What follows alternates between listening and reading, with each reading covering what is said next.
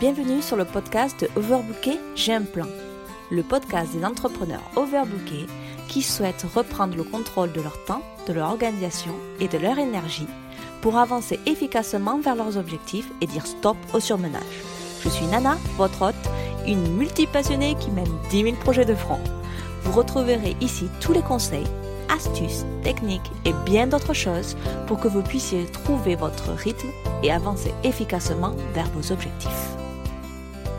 Bonjour à tous. Alors, ce mois de juillet va être un peu spécial sur ce podcast parce qu'en fait, je vais partager avec vous les lives que j'ai fait avec des entrepreneuses géniales et que j'ai envie de faire partager avec vous et que vous puissiez écouter et réécouter sur ce podcast, même si vous n'avez pas Instagram en fait, je fais une série de lives sur IGTV que j'appelle Just 10 Minutes. Ce sont des lives hebdomadaires avec des entrepreneurs passionnés afin qu'ils puissent vous inspirer à devenir la meilleure version de vous-même, à passer à l'action et à vivre une vie pleine de passion et de but. Alors, on y va. Bonjour à tous. C'est le premier live en fait de euh, Just 10 Minutes. Donc ça va être un live avec euh, une entrepreneur que j'aime beaucoup. Donc je vous attends tous. Elle va arriver aussi bientôt. Ok. Donc pour expliquer euh, le Just 10 Minutes, ça va être un live hebdomadaire avec un entrepreneur ou une entrepreneur passionnée.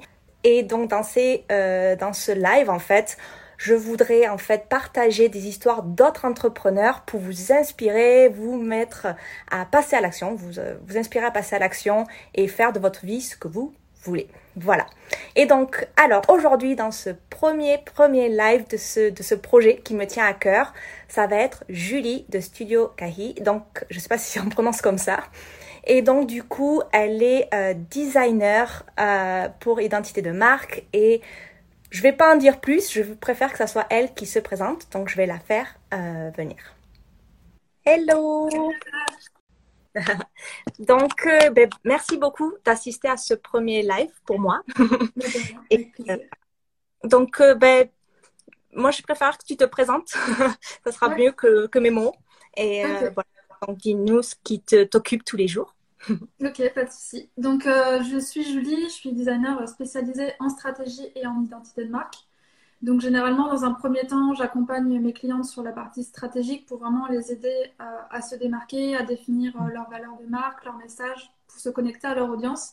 Et ensuite, avec toutes les informations que j'aurai recueillies lors de la phase stratégique, je vais les accompagner sur leur identité de marque pour pouvoir retranscrire justement tout ce qu'on aura vu ensemble et puis bah, voilà, qu'elles puissent euh, transmettre leurs valeurs et leurs messages euh, à travers leur identité pour que de nouveau ils puissent se connecter à leur audience. et donc du coup, qu'est-ce qui t'a amené en fait à être euh, donc créateur indépendante et pas dans une entreprise? C'est justement les expériences que j'ai eues en entreprise. J'en ai eu plusieurs, que ce soit sous forme de stage, d'apprentissage ou même en tant que salarié. à chaque fois, en fait, je me sentais pas à ma place. Il y avait toujours quelque chose qui ne m'allait pas. Euh, que ce soit au niveau des projets qui correspondaient pas toujours à ce que, à ce que j'avais envie de faire ou qui correspondaient pas toujours à mes valeurs. Euh, sur le fait aussi que bah, comme on est en agence, on a un manager au-dessus de nous qui va bah, nous donner des projets et on n'a pas vraiment notre mot à dire sur les projets qui nous sont donnés. On doit aussi beaucoup s'adapter à sa façon de travailler à lui.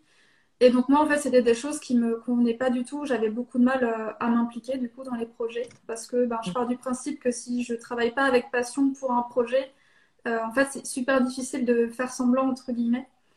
Mhm. Donc, euh, il y a tout ça, en fait, qui faisait que je me sentais pas hyper bien en entreprise. Et c'est comme ça que, bah, petit à petit, je me suis intéressée à l'entrepreneuriat. Et, en fait, euh, je me suis rendu compte que c'était pas moi le problème, c'était juste la façon de fonctionner. Et que je me sens hyper bien dans l'entrepreneuriat. D'accord.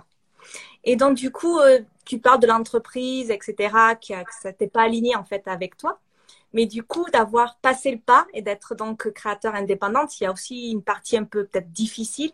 Tu peux nous en parler? Ouais, euh, c'est sûr qu'être entrepreneur, c'est pas facile. Euh, c'est pas pour tout le monde non plus.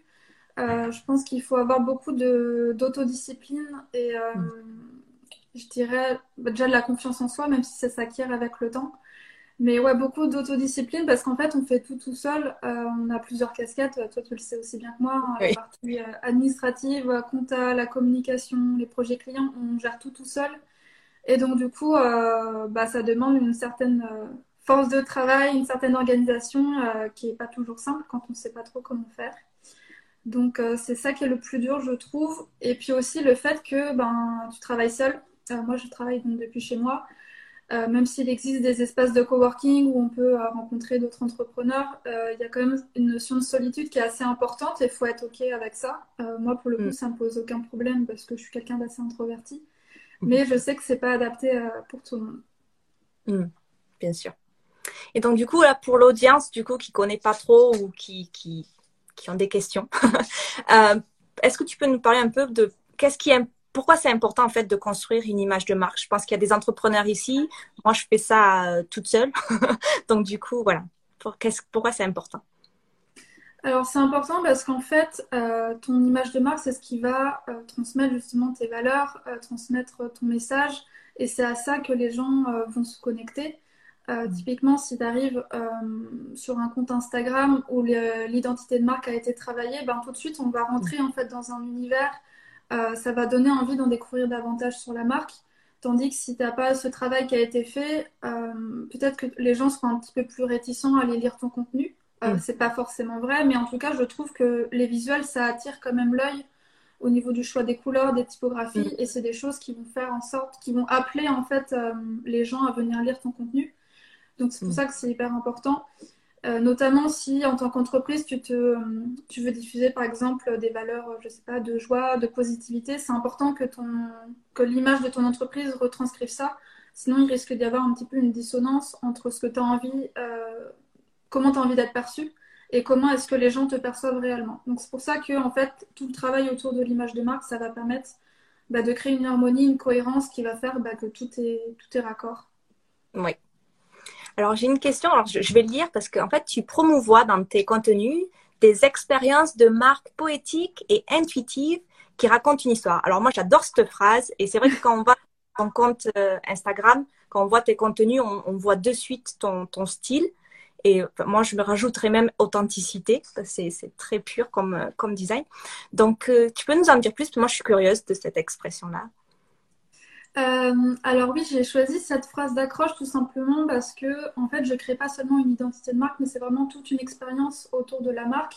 Mm. Puisque comme je le disais tout à l'heure, on travaille aussi beaucoup sur la stratégie, sur savoir comment toi en tant qu'entrepreneur tu peux te positionner, comment est-ce que tu te différencies des autres, euh, comment tu te positionnes aussi sur ton marché, quelles sont les valeurs profondes que tu as envie de transmettre.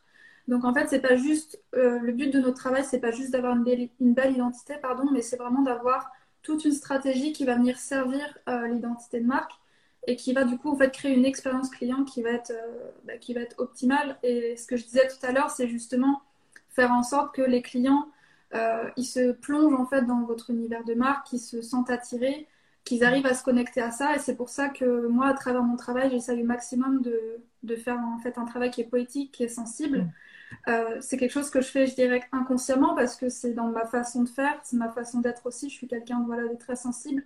Et donc, du coup, je l'exprime à travers mon travail. Donc, c'est comme ça, en fait, que j'arrive à créer des images de marque qui, soient, qui sont poétiques. Et puis, sur le fait de raconter une histoire, c'est que euh, je pense depuis toute petite, en fait, j'adore lire des romans, j'adore les films, j'adore les séries parce que il y a toute une histoire qui est racontée au travers. Ça permet aussi de s'évader, de, rentrer dans un univers bien précis. Et du coup, euh, en fait, je suis vraiment hyper euh, touchée, attirée par les visuels. Et donc, du coup, j'ai envie aussi qu'à travers mon travail, ben, les entrepreneurs puissent raconter aussi une histoire, leur histoire et les valeurs qu'ils ont envie de transmettre. Mmh, je pense que c'est important. Et du coup, en fait, ça va amener une question qui, ça reprend, je pense, un peu tout ça. Mais donc, du coup, pour toi, comme tu es l'experte, c'est quoi, en fait, c'est quoi la, la raison principale, en fait, que des entrepreneurs comme nous, on ait du, mal à avoir une visibilité de notre business, par exemple sur Instagram, parce que je veux dire, il y a beaucoup de comptes. Donc pour toi, c'est, ce serait quoi la raison par rapport à ta niche? Euh, Je dirais que bah, l'une des raisons principales, c'est peut-être de créer du contenu sans vraiment réfléchir à l'objectif qu'il y a derrière. Mhm. Euh, moi, c'était une erreur que je faisais au tout début. Euh, lorsque je commençais à communiquer sur Instagram, je balançais un petit peu euh, tous mes projets, je montrais ce que je faisais, mais il n'y avait pas vraiment d'intention, d'objectif derrière. Mm.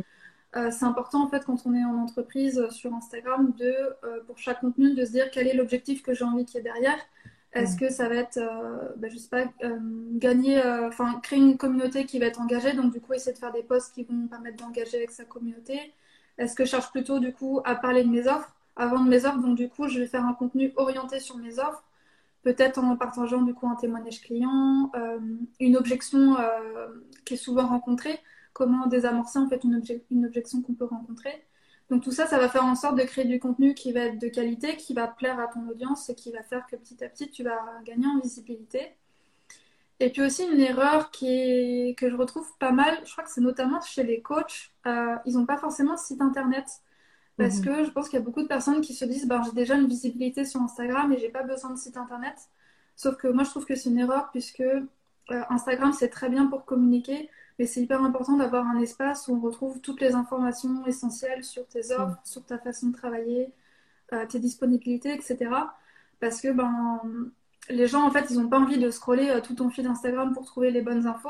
Et même toi, je pense, quand tu es entrepreneur, euh, tu n'as pas envie de recevoir des mails qui te disent bah, J'aimerais savoir plus sur cette offre, est-ce que tu peux m'en parler?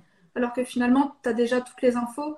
Donc, c'est pour ça que un site internet, c'est important d'en avoir un notamment aussi au niveau du référencement Google, puisque bah, mhm. aujourd'hui, les comptes Insta ne sont pas vraiment référencés. Enfin, ils sont référencés, mais pas sur des postes précis. Donc, mhm. du coup, euh, pour toutes ces raisons, pour moi, euh, le site internet, c'est aussi un élément qui est indispensable euh, bah, pour gagner en visibilité. Mhm. Puis on le dit tout le temps en plus, Instagram, c'est très bien, mais ça ne t'appartient pas. Tandis que le site internet t'appartient en fait. Je vois le message de Clotilde qui dit Coucou, c'est moi ça. voilà. Voilà, prends les conseils. Et donc, du coup, ben, on va continuer là-dedans. Donc, du coup, pour toi, quels sont les bénéfices d'investir dans, des gens comme toi, en fait, dans ton identité de marque, au lieu de faire du DIY comme je suis en train de faire? Ben, Le DIY en soi, euh, j'ai rien contre et c'est très bien en fait de faire ça au début parce que je sais que bah, quand on n'est pas encore hyper calé, par exemple, sur ses offres, on ne sait pas exactement ce qu'on veut proposer. Et surtout, quand on n'a pas le budget pour faire appel à un professionnel, c'est très bien de commencer en faisant du DIY. Euh, tu peux commencer voilà, en définissant deux, trois couleurs, en définissant euh, quelques typos et essayer de vraiment garder au maximum euh, cette alliance-là. Parce que si tu commences en fait à, changer tous les mois de typo, de couleurs, mm. les gens ils vont être perdus. Donc c'est vraiment important de définir ouais, au moins deux, trois couleurs, deux, trois typos et de vraiment garder cette cohérence. Et puis aussi, c'est important en fait d'un moment donné de se diriger vers un professionnel parce que le DIY il a ses limites et en mm. fait ça va renvoyer une image qui est euh, un peu bancale, qui est pas hyper professionnelle et euh, tandis qu'avoir en fait une identité et un site qui est, qui est bien stratégique, qui est bien fait par un professionnel, en fait ça va t'aider à gagner en professionnalisme, à inspirer confiance et à être crédible en fait auprès de ton audience.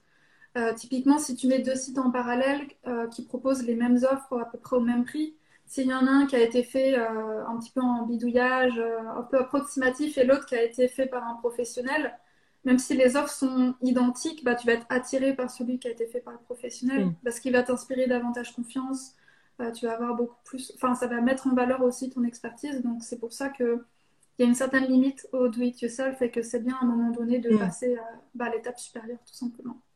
Oui, je suis d'accord. et donc, du coup, euh, moi, je, donc, je suis allée euh, à travers ton site et j'ai lu euh, plusieurs articles de blog. Et il y en a un vraiment que j'ai beaucoup aimé où tu parles en fait de tes victoires et je vais mettre échec parce que j'aime pas ce mot, mais bon, on va dire ce que tu as appris en 2020.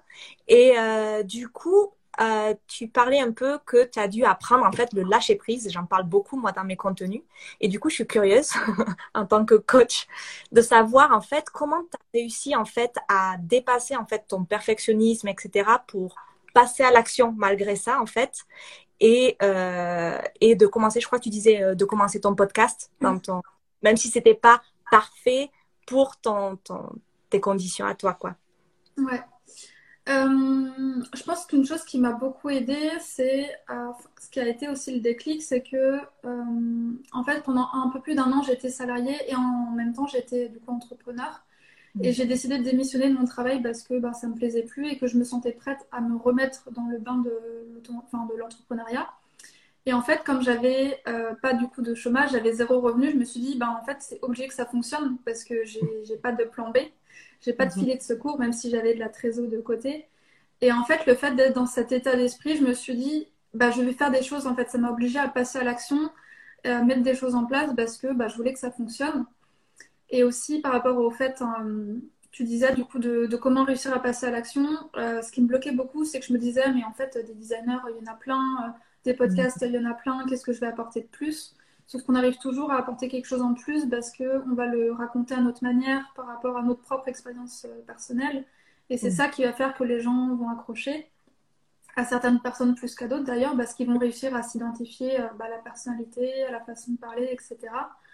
Euh, typiquement, c'est le retour que j'ai par rapport au podcast. Euh, les gens me font des retours en me disant que voilà, ça les aide à, ça les aide à passer à l'action, à s'inspirer. Euh, du coup, c'est les meilleurs des retours qu'on peut avoir puisque ben, on sent que ça fonctionne et du coup, c'est trop chouette. ça, c'est génial. Et donc, la question pour coach en productivité. donc, du coup, quand tu es passée donc, indépendante, tu es toute seule, tu as tous ces chapeaux-là, comme tu t'as dit tout à l'heure. Donc, comment tu arrives à t'organiser? Bon, simplement, je, suis sûre que tu peux pas dire tout ce que tu fais, mais pour en fait avoir, euh, arriver à gérer tes projets, tes, peut-être tes nouveaux projets, tes projets clients, mais aussi avoir toute ta com en fait pour, euh, Instagram, avec tes lives. J'ai vu que tu étais très occupée en live ces jours-ci. Donc euh, voilà, comment tu, arrives à faire tout ça? Mm. alors les lives, c'est principalement cette semaine. Il s'est trouvé que j'en avais deux, mais sinon j'en fais pas tant que ça parce que je suis pas encore hyper à l'aise. Euh, mais du coup, pour répondre à ta question, d'un point de vue organisation, euh, alors pour mes projets clients, euh, au début, j'avais pas du tout de processus, je faisais un petit peu au fil de l'eau. Et en fait, je me suis mm. rendu compte que c'était pas du tout viable. dès lors, en plus, que tu commences à avoir bah, plusieurs clients. donc là, aujourd'hui, j'ai mis en place tout un processus où je travaille quasiment exclusivement sur Asana et sur Google Drive. Et ça me permet vraiment d'être organisé et pour moi et pour mon client pour qu'il puisse exactement savoir où est-ce qu'on est rendu dans le projet, euh, quand est-ce qu'il doit me faire des retours. Euh, donc ça, c'est hyper, euh, ça m'a fait gagner un, temps de fou pour, pour, gérer le projet client. Et puis sinon, par rapport à toute ma communication sur Instagram, mes tâches administratives, etc., j'essaye au maximum de planifier en fait des demi-journées consacrées mm. à mes tâches pour éviter de faire trois, quatre tâches différentes dans la matinée. Donc, par exemple, bah, ce matin, je travaillais sur mon offre Mentora Design. Donc j'ai fait ça que bah, toute la matinée et cet après-midi ce sera une autre tâche. Donc j'essaye un petit peu de fonctionner comme ça. Euh, pour autant, je remplis jamais euh, tout mon tableau de demi-tâches parce que j'aime bien en fait garder un peu, euh, pas de la spontanéité, mais en fait il y a des matins où je dois bosser sur un truc et en fait j'ai pas l'énergie, j'ai pas l'inspiration. Donc du coup, je m'autorise à changer un petit peu, à décaler certaines tâches parce que parce que ben je me dis c'est plus efficace en fait de travailler comme ça plutôt que de s'obliger euh, mm. voilà, à travailler sur un truc alors qu'on n'y arrive pas. Donc je pense que c'est un peu un équilibre à trouver entre des fois se forcer un petit peu pour que ça vienne et puis des fois se dire bon bah non j'arrête de forcer et puis je vais faire une mm. autre tâche. Donc, euh, donc ouais je sais que je travaille beaucoup à l'intuition, je suis pas quelqu'un d'ultra organisé où tout est prévu, mm. euh, tout est planifié. Mais en tout cas, c'est un équilibre que j'ai trouvé qui me permet aujourd'hui de, de, bien réussir à avancer. C'est bien parce que là, tu parles, je je trouve que comment tu en parles, c'est très simple. Et euh, mm. je pense que le simple, c'est compliqué au début. Donc, du coup, d'arriver une organisation, de se mettre des processus pour être euh, moins euh, submergé mentalement, puisqu'avec tes projets clients, je pense que ça va beaucoup plus vite. Et je pense aussi que tes clients, du, tout, du coup, ils ont un bon retour, puisqu'ils savent exactement où ils en sont aussi.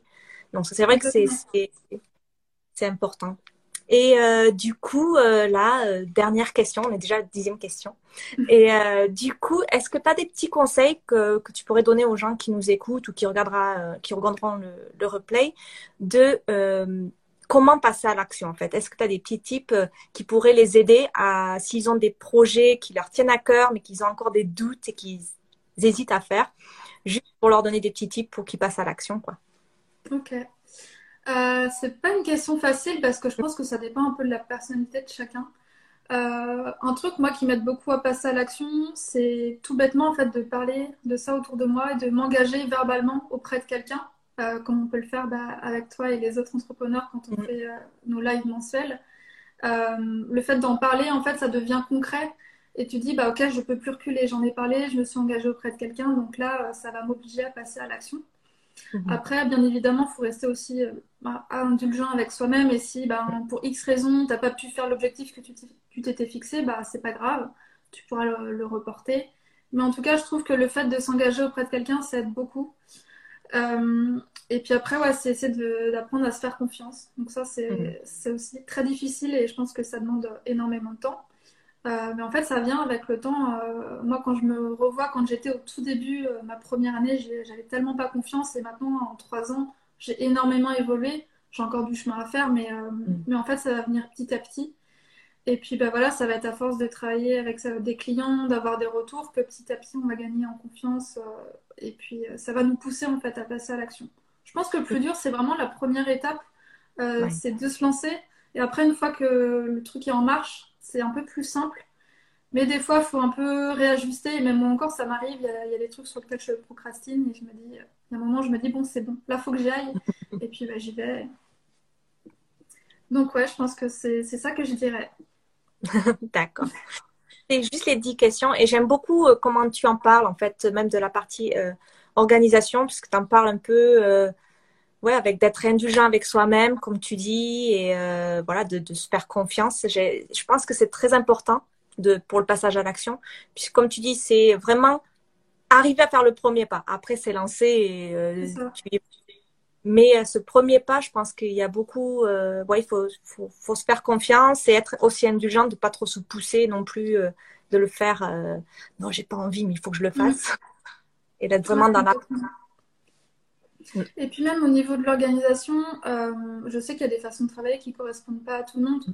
Moi, j'ai ce besoin de, de, garder en fait une, une, marge de manœuvre, une certaine liberté, alors qu'il y a des gens qui ont besoin de absolument tout structurer, tout planifier. Mm faut juste en fait trouver la façon de fonctionner qui, bah, qui fonctionne pour nous. Et, mm-hmm. euh, et, même si vous suivez des formations, en fait, euh, c'est très bien, mais il faut toujours réussir à prendre cette, ce recul en fait, en se disant, ok, ça, ça m'intéresse.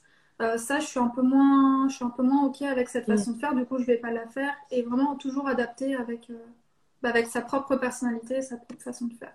Ça. Je pense que c'est ça qui est le plus important, même en productivité, parce que beaucoup de gens, on te dit, il faut te lever à 5 heures du matin et si tu te lèves pas à 5 heures du matin, tu seras jamais productif. Moi, personnellement, 5 heures du matin, ça me va très bien.